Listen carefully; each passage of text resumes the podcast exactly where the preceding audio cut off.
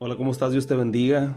Eh, seguimos avanzando en nuestro, en nuestro estudio del libro de Mateo y quiero agradecerte de corazón por, por seguirlo, por, por, por esa hambre de aprender, ¿verdad? Todos estamos muy apasionados con la palabra, todos estamos muy apasionados por porque el Señor nos enseñe y qué otra forma más de qué otra forma mejor de aprender su palabra de lo que nosotros eh, necesitamos saber que escudriñando verso a verso cada una de las escrituras ver desde el contexto histórico eh, la forma en que lo visualizó Mateo verdad y ver exactamente las cosas eh, con el sentido que lo dijo Jesús en su determinado momento verdad y y seguimos adelante. Yo te pido que, si tienes alguna duda eh, con respecto al estudio, nos dejes tus preguntas a través de las redes sociales, en Facebook, en Instagram, en YouTube, ¿verdad? Y que y nosotros vamos a tratar de contestarte todas las preguntas que tú tengas.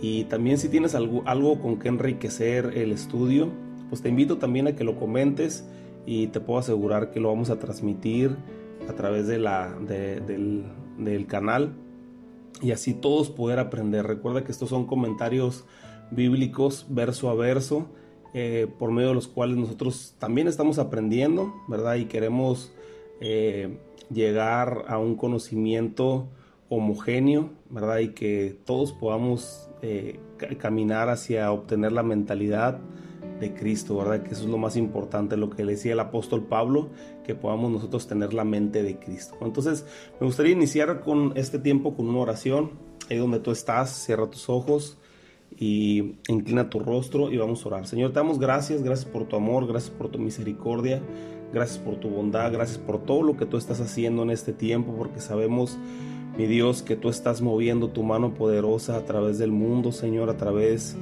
mi Dios, de todo el universo. Te ruego con todo mi corazón que esta semilla pueda quedar sembrada en el corazón de cada uno de mis hermanos y que pueda dar fruto al ciento por uno, Señor, que pueda dar un fruto apacible, que podamos compartir, Señor, con, con las personas que nos rodean. Señor, también te pedimos por la situación global, todo lo que está sucediendo, Señor, alrededor del mundo, Señor, que tú traigas sanidad, Señor, a todas las naciones, que traigas sanidad a cada uno de los enfermos, que fortalezca su sistema inmunológico, Señor, su sistema de defensas, para que ellos puedan eh, tener una pronta recuperación y también todas aquellas personas que no han sido infectadas, protégenos, guárdanos, mi Dios, y que podamos, Señor, salir pronto de esta, de esta eh, situación en la que estamos viviendo todo el mundo, Señor. Yo te doy gracias en esta mañana.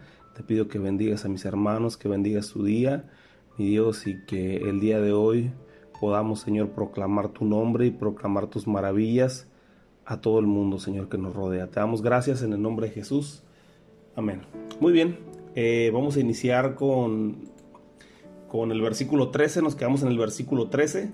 Y dice así la palabra de Dios en el nombre del Padre, del Hijo y del Espíritu Santo. Dice, después que partieron ellos, he aquí un ángel del Señor apareció en sueños a José y dijo, levántate y toma al niño y a su madre, y huye a Egipto, y permanece allá hasta que yo te diga, porque acontecerá que Herodes buscará al niño para matarlo. Y él despertando tomó de noche al niño y a su madre y se fue a Egipto. Y estuvo allí hasta la muerte de Herodes, para que se cumpliese lo que dijo el Señor por medio del profeta cuando dijo, de Egipto llamaré a mi hijo. Yo sé que cada vez que escuchamos nosotros la palabra Egipto y la palabra Faraón, nos, nos remota hasta el tiempo de la cautividad del pueblo de Israel. Sabemos que el pueblo de Israel estuvo cautivo por un periodo de 430 años, ¿verdad? Es muchísimo tiempo, son muchas generaciones las que estuvieron cautivos, ¿verdad? Hasta que el Señor eh, mandó a Moisés para que libertara al pueblo y, y, la gloria del Señor fue derramada en ese lugar a través de todas las maravillas, de todos los milagros, ¿verdad? Cuando el Señor abrió el mar rojo, cuando el Señor envió las plagas y todas las maravillas y todo lo que hizo a través del desierto, ¿verdad? Son cosas que fortalecían la fe del pueblo de Israel, ¿verdad? Pero también mostraban sus maravillas ante el mundo conocido en aquel tiempo, ¿verdad? Que era una de las naciones más fuertes, Egipto, pero el Señor en su infinita misericordia eh, rescató a su pueblo y lo llevó hasta la tierra prometida, ¿verdad? Entonces, cada vez que nosotros escuchamos hablar de Egipto y cada vez que nosotros escuchamos hablar de, del faraón, ¿verdad? Nos lleva a esta historia. Pero quiero decirte también que Egipto eh, representó en varias ocasiones de la palabra un refugio para el pueblo de Israel, un refugio para los patriarcas, ¿verdad? Y podemos ver una historia eh, en Abraham, ¿verdad? Eh, desde el principio en el capítulo 12, cuando dice la palabra de Dios que Abraham, descendiente de Taré, ¿verdad? Dice que ellos salieron de Ur de los Caldeos y caminaron hacia, hacia Canaán, ¿verdad? Iban hacia Canaán, pero dice que llegaron a, un lugar que se llamaba Arán. Y ahí en Arán fue donde murió el padre de Abraham, Taré, y, y de ahí pues ellos eh, continuaron después de algún tiempo, ¿verdad? Dice la palabra de Dios que, que Abraham ya tenía 75 años cuando salieron de Arán eh, hacia el camino de Canaán, ¿verdad? Ya no eran unos, ya no eran unos jovenzuelos, ya no, ya no estaban tan, tan chicos, ¿verdad? Pero, pero Dios, le dio, Dios le da una promesa aquí en el capítulo 12 a Abraham. En el versículo 3 dice, bendeciré a los que te bendijeren y a los que te maldijeren, maldeciré y serán benditas en ti todas las familias de la tierra. Porque iba a ser, iba a ser benditas todas las familias de la tierra de la descendencia de Abraham, porque de la descendencia de Abraham iban a ser el Mesías. Y ahora nosotros hasta este tiempo, ¿verdad? Después de casi 3.500 años de la existencia de Abraham hasta nuestra fecha, nosotros podemos ser bendecidos en el nacimiento de Jesús, en el nacimiento del Salvador, y aquí se cumple la promesa, ¿verdad? Se cumple la promesa en Jesús de que todas las naciones y que toda la tierra va a ser bendita eh, de la descendencia de, Abraham, ¿verdad? Entonces aquí podemos ver esta historia, dice la palabra de Dios en el capítulo 12, que, que Abraham salió de, de, ese lugar que se llamaba Arán y empezó a caminar hacia Canaán y luego de ahí se fue hacia el Negev ¿verdad? Un, desierto que se encuentra en Israel actualmente lo puedes ubicar ahí en el plano, lo puedes ubicar en el mapa. Pero dice en el versículo 10 que hubo entonces en aquel tiempo una gran hambre sobre la tierra. Y entonces, ¿qué es lo que hizo Abraham en ese tiempo?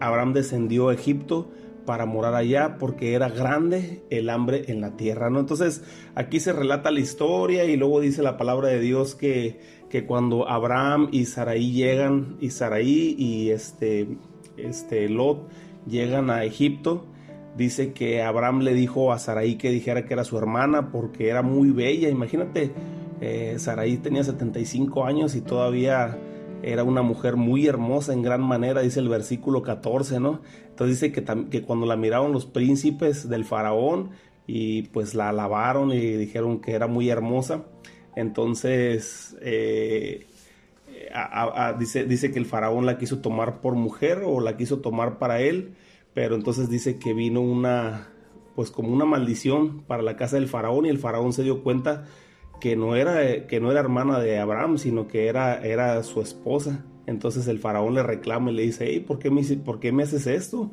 ¿Qué has hecho? ¿Qué has hecho conmigo? Dice, ¿por qué no me declaraste que era tu mujer en el versículo 18? Y en el versículo 19, ¿por qué dijiste es mi hermana poniéndome en ocasión de tomarla para mí por mujer? Ahora pues, he aquí tu mujer, tómala y vete, le dijo. O sea, los despidió. Pero para eso, para eso Abraham ya había pasado la hambruna, ya había pasado el tiempo difícil que, que estaba viviendo el mundo completo. Y dice que cuando salieron de ahí, pues se llevaron su ganado, se llevaron sus riquezas, se llevaron todo lo que ellos tenían ¿verdad? En el versículo, en el versículo 1 del capítulo 13 dice, y subió pues Abraham de Egipto hacia el Negev, él y su mujer, y con todo lo que tenían, y con Lot. Dice el versículo 2, y Abraham era riquísimo en ganado, en plata y en oro, y volvió por sus jornadas desde el Negev hacia Betel, hasta el lugar donde había estado en su tienda de Betel, en ahí, ¿verdad? Entonces aquí podemos mirar cómo, cómo este, tiempo, este tiempo, cuando hubo una hambruna tremenda en todo el mundo, ellos bajaron a Egipto y en Egipto fue un lugar de refugio para ellos, para que pudieran subsistir en este tiempo difícil. Entonces, Egipto fue un lugar de refugio para algunos de los patriarcas, ¿verdad? Ahí podemos mirar también eh, para Jacob o Israel, que era, eh, era nieto de Abraham. En el capítulo 42 de Génesis también dice la palabra de Dios que, que, hubo también hambre, hambre extrema. Aquí entra en escena José, cuando José fue vendido para, para la casa de Potifar y que, estuvo, también en Egipto y luego que, que José le reveló el sueño que tenía el faraón en ese tiempo, ¿verdad? Y, le dijo que iba a venir una gran hambruna, que juntaran eh, provisiones durante los siete años de las vacas gordas para que cuando vinieran las vacas flacas tuvieran mucha provisión y fue un país súper riquísimo en ese tiempo. Pero para ese tiempo dice la palabra de Dios que, cuando vino el hambre, bajaron los hermanos de, Jacob, vinieron los hermanos de, Jacob, eh, los, los once hermanos, eh, perdón, los hijos de Jacob, eh, los hermanos de José, y dice que vinieron a, a, Egipto y ahí en Egipto es donde pasaron el tiempo de hambre más fuerte que hubo también en, aquel, en aquella historia, ¿verdad? En aquel tiempo. Y entonces ahí podemos ver también cómo Egipto fue un lugar de refugio para el pueblo de Israel, para los descendientes de Jacob, para los hermanos de José, ¿verdad? Que fue un tiempo, un tiempo de refugio donde ellos pudieron subsistir el tiempo de hambre, pero aquí pasó algo que no debió haber sucedido, ¿verdad? Acuérdate que el Señor les había dado su tierra, les había dado su posesión, que era Canaán, y, ellos bajaron y, se quedaron en, Egipto y, desearon hacer vida ahí, ¿no? Se quedaron en, les asignaron un lugar que se llamaba Gosen, y ahí en Gosen quisieron pues edificar sus casas, quedarse en ese lugar, pero no era parte de lo que Dios les había prometido a ellos. Acuérdate que Dios les había prometido la tierra de Canaán, que es el actual Israel, y ahí ellos tenían que echar raíces, hacer que su descendencia creciera y se desarrollara ahí. Sin embargo, ellos prefirieron pues lo segurito, ¿verdad? Eh, quedarse en el lugar donde ellos creían que no les iba a faltar nada y con el tiempo eh, el pueblo de Egipto miró que el pueblo de Israel empezó a crecer, a crecer, a crecer en gran manera, ¿verdad? Dice que cuando bajaron, que cuando llegaron a Israel eran alrededor de 70 personas y luego al final cuando ellos salieron de Egipto, pues eran más de, más de un millón de personas las que salieron. Entonces empezó a crecer el pueblo de una forma impresionante y dice que los egipcios empezaron a tener temor de que los gobernaran. Así es que comenzaron a ponerles tareas más duras, más difíciles, más pesadas para que ellos eh, les sirvieran. Y entonces es cuando el pueblo de Israel clamó a Jehová, cuando las cosas ya se pusieron difíciles, mientras todo estaba a gusto, mientras todo estaba contento, ¿verdad? Que tenían su alimento, su lugar ahí donde, donde, donde vivir y donde pasar su tiempo, donde eh, salir a jugar fútbol, ¿verdad? Ellos no se quejaban, pero cuando empezó la mano dura del faraón a traerles ese tiempo difícil al pueblo de Israel, ahora sí se acordaron de, Canaán y querían regresar a la tierra prometida, ¿no? Entonces tuvieron que levantar su voz y dice la palabra de Dios que Dios escuchó al pueblo de Israel su quejar, ¿verdad? Su, su, su, su angustia y entonces que les proveyó de un libertador que es Moisés, ¿no? Entonces aquí vemos también en esta parte de la historia cómo Egipto fue un lugar de refugio para el pueblo de Israel en la descendencia de Jacob sin embargo, después eso se convirtió en un cautiverio, ¿no? Entonces, vemos, como te digo,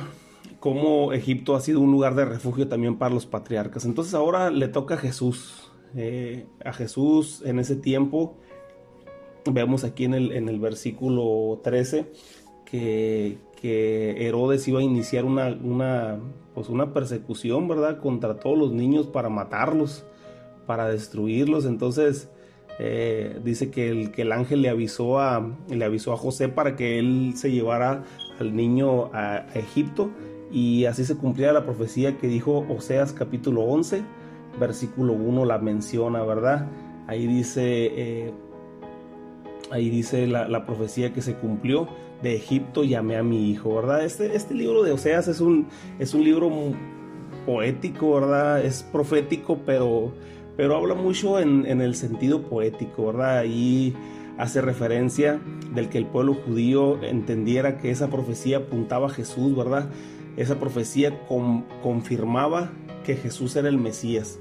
Entonces todos conocemos un poquito la historia de Oseas, un profeta que Dios eh, en, los primeros capítulos, ¿verdad? Capítulo 1, capítulo 2 y capítulo 3, miramos nosotros pues una historia muy dura para Oseas. Dice la palabra de Dios que Oseas se casó con una mujer de esas de la vida galante y que cuando estaba casado con ella, dice que tuvo hijos y, hizo una familia y al parecer eh, esta mujer eh, había cambiado su vida para, para bien, para hacer una familia, formar una familia. Sin embargo, dice la palabra de Dios que al tiempo se le va a esta mujer, se le va y regresa nuevamente con, con sus novios, ¿verdad? Era una prostituta y ella este, regresó a su, a su vida anterior.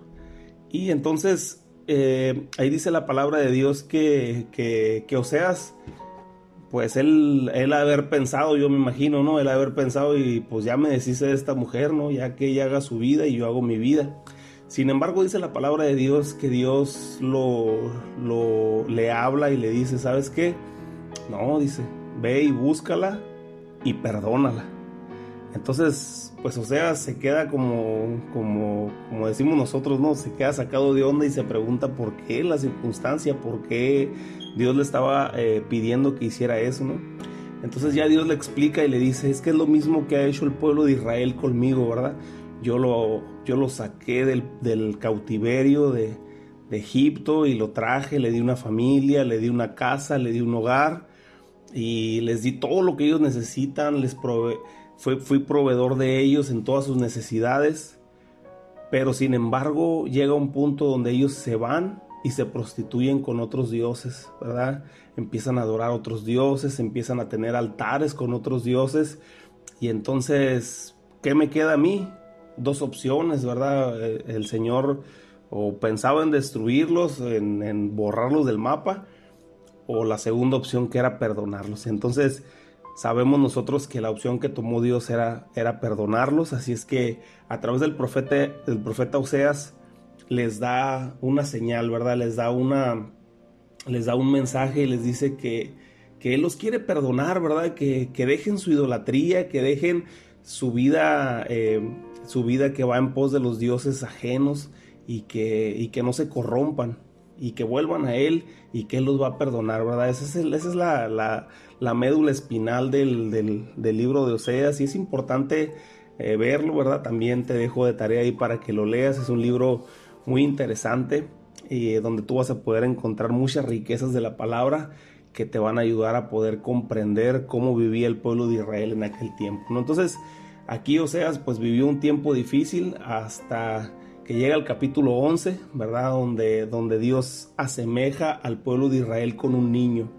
Y aquí nosotros vemos que el pueblo de Israel es un tipo de Jesús, ¿verdad? Es un, es un común, este, un prototipo de, de Jesús, ¿verdad?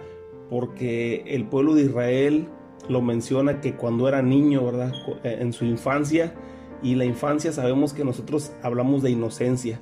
El pueblo de Israel debió de haberse quedado con un corazón de niño. Acuérdate que Jesús dijo, deja que los niños vengan a mí, porque de ellos es el reino de los cielos, ¿verdad? El pueblo de Israel debió haberse quedado con un corazón de niño, ¿verdad? Que es un corazón inocente para que nunca se apartara de Dios. Pero sin embargo, eh, el pueblo de Israel creció, creció en su maldad, creció en su corrupción y ellos caminaron hacia, hacia los dioses ajenos y eso no le agradó al Señor de ninguna manera. Pero aquí la profecía habla y le dice y le dice al profeta Oseas, ¿verdad? De Egipto llamaré a mi hijo y aquí hace referencia a Jesús, ¿verdad? Entonces Israel continúa fallándole a Jehová y él perdona una y otra vez cada vez que ellos le fallan y, a veces nosotros nos preguntamos por qué Dios permitió que el pueblo de Israel fuera esclavo en muchas etapas de su vida y la respuesta es que es, que es por amor, Por amor Dios permitió que el pueblo de Israel eh, atravesara por cautiverios, atravesara por esclavitudes, porque en todas ellas Dios les quería enseñar algo y quería mostrar su mano poderosa, ¿no? Si nosotros vemos la historia del pueblo de Israel, eh, primero las conversaciones de Dios, eh, estamos hablando en el libro de los jueces, en el libro de Josué, en el libro de, Deuteronomio, ¿verdad? al principio cuando el Señor recién los había libertado, los había sacado del, cautiverio, las pláticas de Dios con el pueblo de Israel eran, si me obedeces, yo te voy a hacer victorioso, ¿verdad? Eh, te voy a hacer que tú venzas sobre las naciones, no habrá quien te haga frente, tú vas a gobernar sobre todas las naciones. Podemos ver tiempos muy gloriosos en la historia de David, ¿verdad? Yo creo que fue uno de los tiempos mejores que tuvo Israel, donde ellos gobernaban, gobernaron y conquistaron el mundo conocido de aquel tiempo hasta que Dios trajo paz, porque dice la palabra de Dios que Dios trajo en, el, en la vejez de David, trajo paz a su reinado, entonces quiere decir que ellos estaban gobernando sobre todo el Medio Oriente, sobre todas las naciones conocidas. Y entonces esas, eran las pláticas de Dios con el pueblo de Israel al principio, ¿verdad? Obedéceme y yo te voy a hacer victorioso, ¿verdad? No va a haber quien te haga frente, ¿verdad? Pero después ellos comenzaron a fallar y, y dejar a Dios por adorar a otros dioses, por buscar a, al Baal, por buscar a Moloch, por buscar a todos esos dioses de aquel tiempo que adoraban las naciones de alrededor. Dice que después empezaron a, adorar las estrellas, a adorar el sol, a adorar la luna, ¿verdad? A adorar los astros. Eh, a tratar de investigar sobre los tiempos, así hicieron agoreros, lo que mirábamos la clase pasada, ¿verdad? Y todo eso le desagradó a Dios en gran manera porque su corazón se estaba apartando del objetivo principal y el objetivo principal siempre ha sido a lo largo de la historia nuestra comunión con Dios, con nuestro Padre, ¿verdad? Sin que nos importe nada de lo que de lo que las estrellas nos vayan a decir o de lo que los planetas nos vayan a decir y que se alinearon los planetas, ni lo que dice el horóscopo, totalmente aberrante lo del horóscopo, en cuanto lo escuches apaga tu radio, apaga tu televisión y no permitas que el enemigo entre a través de eso del horóscopo, ¿verdad? Entonces, las pláticas del Señor con el pueblo eran que iba a ser los victoriosos, ¿verdad? Pero después de todas esas de todas esas cosas que ellos hicieron, las vanidades que tomaron, las las adoraciones a otros dioses, ¿verdad? Ya sus pláticas cambiaron, ¿verdad? Ya les dijo el Señor, ¿sabes qué? Mira, te voy a llevar cautivo, te voy a bueno, te van a llevar cautivo más bien, vas a ser esclavo eh, por algún tiempo de, este pueblo, de Asiria o de Babilonia, ¿verdad? Entonces no te resistas, no pelees contra ellos, sométete, ¿verdad? Y, y yo te voy a guardar en el tiempo que estés ahí, ¿verdad? Entonces ya era como otra plática, ¿verdad? Ya no era de tú los vas a vencer, sino era ahora te vas a tener que someter, ¿verdad? A la esclavitud. Entonces muchas veces eso pasa en nuestra vida, ¿verdad? Muchas veces pues Dios nos está insistiendo y nos insiste, nos insiste y nos dice que Él nos va a llevar de gloria en gloria y de victoria en victoria y que a través de, que seremos como ese árbol plantado junto a las corrientes de las aguas, que aunque venga el mal tiempo, nosotros vamos a, estar eh, bien verdes, ¿verdad? Dando sombra pero muchas veces nuestras decisiones nos van alejando del Señor, nos van eh, llevando a que nosotros le fallemos a Dios cada decisión que tomamos. Y entonces llega un punto donde dice el Señor, ¿sabes qué? Mira, pues te voy a tener que jalar poquito las orejas. Nada más sométete, ¿verdad? Porque todo aquel que recibe la corrección del Padre es un hijo, pero todo aquel que no recibe la corrección del Padre, pues equivale a un bastardo, ¿verdad? Eso lo dice en el libro de Hebreos, ¿no? Entonces, Aquí Oseas hace referencia a esta profecía que se cumplió, ¿verdad? Porque el objetivo era que el pueblo de Israel siguiera siendo un, niño en su inocencia, ¿verdad? Entonces, leemos el versículo 16, dice, Herodes entonces, Herodes entonces, cuando se vio burlado por los magos, se enojó mucho y mandó matar a todos los niños menores de dos años que había en Belén y en todos sus alrededores conforme al tiempo que había inquirido los magos. Entonces se cumplió lo que fue dicho por el profeta Jeremías cuando dijo, voz fue oída en Ramá, grande lamentación, lloro y gemidos, Raquel que llora a sus hijos y no quiso ser consolada porque perecieron, ¿verdad?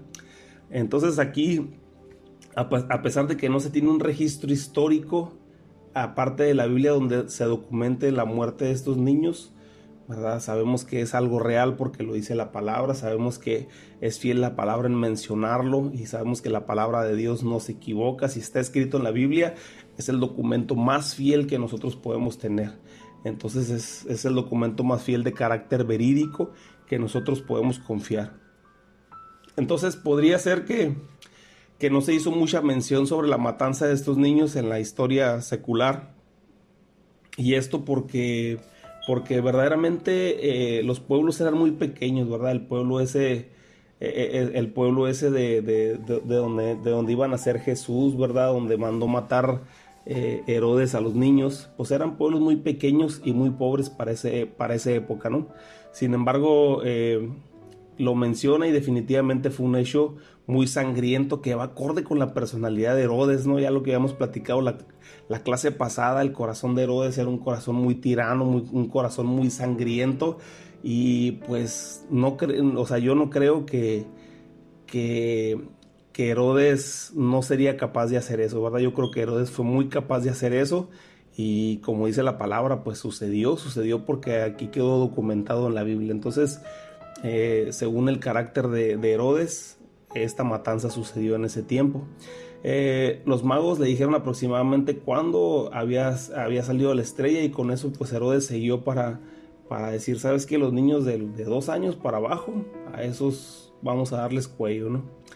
Entonces, otro hecho que nos confirma la veracidad de este pasaje es la profecía a la que hace referencia Mateo, que está ubicada en Jeremías capítulo 33, versículo 31, ¿verdad? Aquí dice, voz fue oída en Ramá, grande lamentación y lloro y gemido. Raquel que llora a sus hijos y no quiso ser consolada porque perecían. Algo muy poético, ¿no?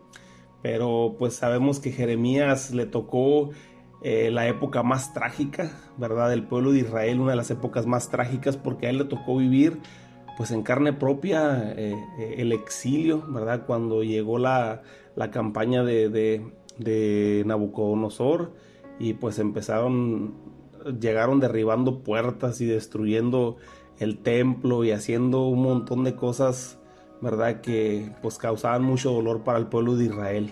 Entonces las escenas en las cuales Jeremías escribe esta profecía, eh, menciona a Raquel porque cuando el pueblo de Israel iba a ser llevado hacia Babilonia, hacia el exilio, hacia la cautividad, ¿verdad? Tenían que atravesar, se cree que tenían que atravesar por donde estaba la tumba de Raquel, ¿verdad? Acuérdate que Raquel era esposa de Israel, de Jacob, ¿verdad? Entonces en Jacob, en Israel, pues nacen todas las generaciones estas, entonces pues la, ahora sí que la, la visa, visa, bisabuela eh, fue testigo desde su tumba cómo el pueblo iba a ser llevado al cautiverio. Entonces, eh, ya había sido llevado al cautiverio el, pueblo, las diez tribus del norte y por los asirios y ahora, iba, eh, ahora estaban siendo llevadas las dos tribus del sur, ¿verdad? Que recuerdas que era Judá y Benjamín.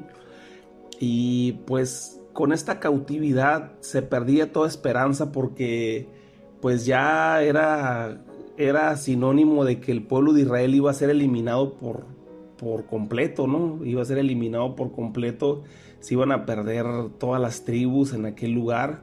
Sin embargo, Dios tuvo mucho cuidado de eso, ¿verdad? Dios tuvo, tuvo cuidado de que el pueblo de Israel no terminara pereciendo. ¿Te acuerdas que, el hijo de Isaías se llamaba un remanente volverá?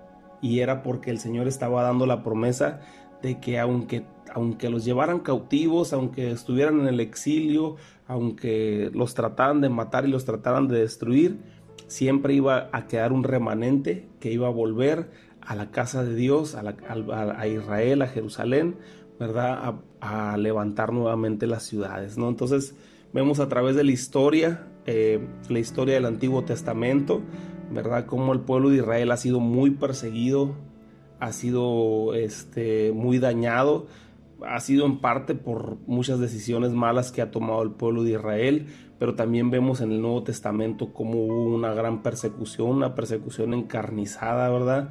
Este, Herodes, Nerón, los hijos de Herodes, cómo, cómo eh, ellos eh, iniciaron campañas encarnizadas contra el pueblo de Israel, persecuciones, y el pueblo de Israel ha sido dispersado por todo el mundo. Gracias a Dios, ¿verdad? Y, hay una, y hay una profecía, ¿verdad? Que el pueblo de Israel iba a ser juntado nuevamente eh, eh, en su tierra.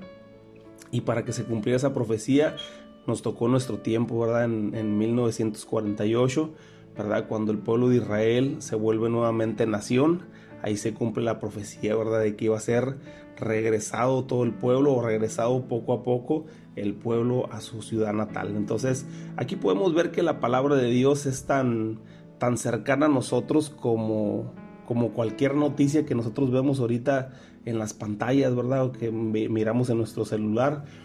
Es tan cercana a las noticias, ¿verdad? Porque cada profecía se está cumpliendo. Cada una de las cosas que la palabra de Dios eh, describe se está cumpliendo. Entonces, eh, es, importante que nosotros estudiemos, es importante que nosotros entendamos cada una de las profecías y cada una de las palabras que el Señor dejó escritas a través de su Espíritu Santo por medio de los grandes hombres que le sirvieron, ¿verdad? Entonces, eh, aquí, como te digo, de la misma manera el pueblo miraba, miraba como todos los pequeños estaban siendo muertos y se lamentaban, ¿no? En esta persecución encarnizada y la asemejaron al, al tiempo del cautiverio, cuando, cuando estuvieron en, su cautividad, ¿verdad? En ese tiempo de Jeremías, y vino ese sentir del Espíritu Santo y Mateo escribió esta profecía, ¿verdad? Escribió esta profecía haciendo referencia a lo que hablaba. Entonces, versículo 19 dice, pero después de, de muerto Herodes, he aquí un ángel del Señor apareció en sueños a José en Egipto diciendo, levántate y toma al niño y a su madre y vete a tierra de Israel, porque han muerto los que procuraban matar al niño. Entonces él se levantó y tomó al niño y a su madre y vino a tierra de Israel. Pero oyendo que Arquelao reinaba en Judá en lugar de Herodes su padre, tuvo temor de ir allá. Eh, pero avisado por revelaciones en sueño, se fue a la región de Galilea y vino y habitó en las ciudades que se llamaban Nazaret, para que se cumpliese lo que fue dicho por el profeta que habría de ser llamado Nazareno, ¿verdad? Entonces aquí aparece uno de la dinastía de los herodianos, ¿verdad? Eh, ¿Te acuerdas que te mencionaba que Herodes tuvo, tuvo cuatro hijos a los cuales les heredó el reino? ¿verdad? Entonces cuando Jesús iba a regresar, o José y María y Jesús iban a regresar nuevamente a su tierra, ¿verdad? Ya había muerto Herodes, pero había quedado Herodes Arquelao en su lugar.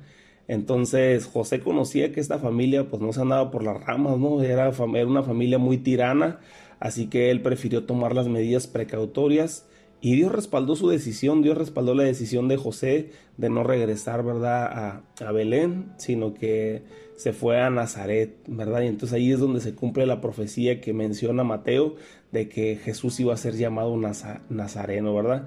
Esta profecía no se ha localizado a ciencia cierta en la palabra. Eh, los estudiosos que han checado la palabra no la han podido encontrar tal cual, eh, porque pues Nazaret... Eh, no, no, se menciona en el Antiguo Testamento, al, menos no se ha encontrado, ¿verdad?, alguna referencia a Nazaret en el Antiguo Testamento, ¿verdad? Eh, pero, pero esta profecía hace referencia y se puede compaginar con algunas donde hace mención que, que, esta ciudad era pequeña, ¿verdad? Era una ciudad muy pequeña. De hecho, hay una, hay una parte en la historia donde, donde Juan, en el libro de Juan, 1.46 eh, relata, relata una plática, una conversación entre Felipe y Natanael, ¿verdad? Natanael, uno de los discípulos de Jesús, y dice, eh, dice Natanael, ¿acaso, ¿acaso algo bueno puede salir de Jerusalén? Entonces, e, esto nos lleva a pensar que la profecía hacía referencia a que de un lugar considerado insignificante saldría el que había de ser el Mesías, ¿verdad? Algo similar a lo que, a lo que le sucedió a David, ¿no? A David era un pequeño pastor, ¿verdad? Insignificante, un, pastor que nadie daba un peso por él. Sin embargo, cuando Dios miró su corazón, Dios lo escogió y la gloria de Dios cayó sobre su vida. Entonces Jesús es el vivo ejemplo de, humildad, ¿verdad? Jesús es un vivo ejemplo de humildad, de humildad.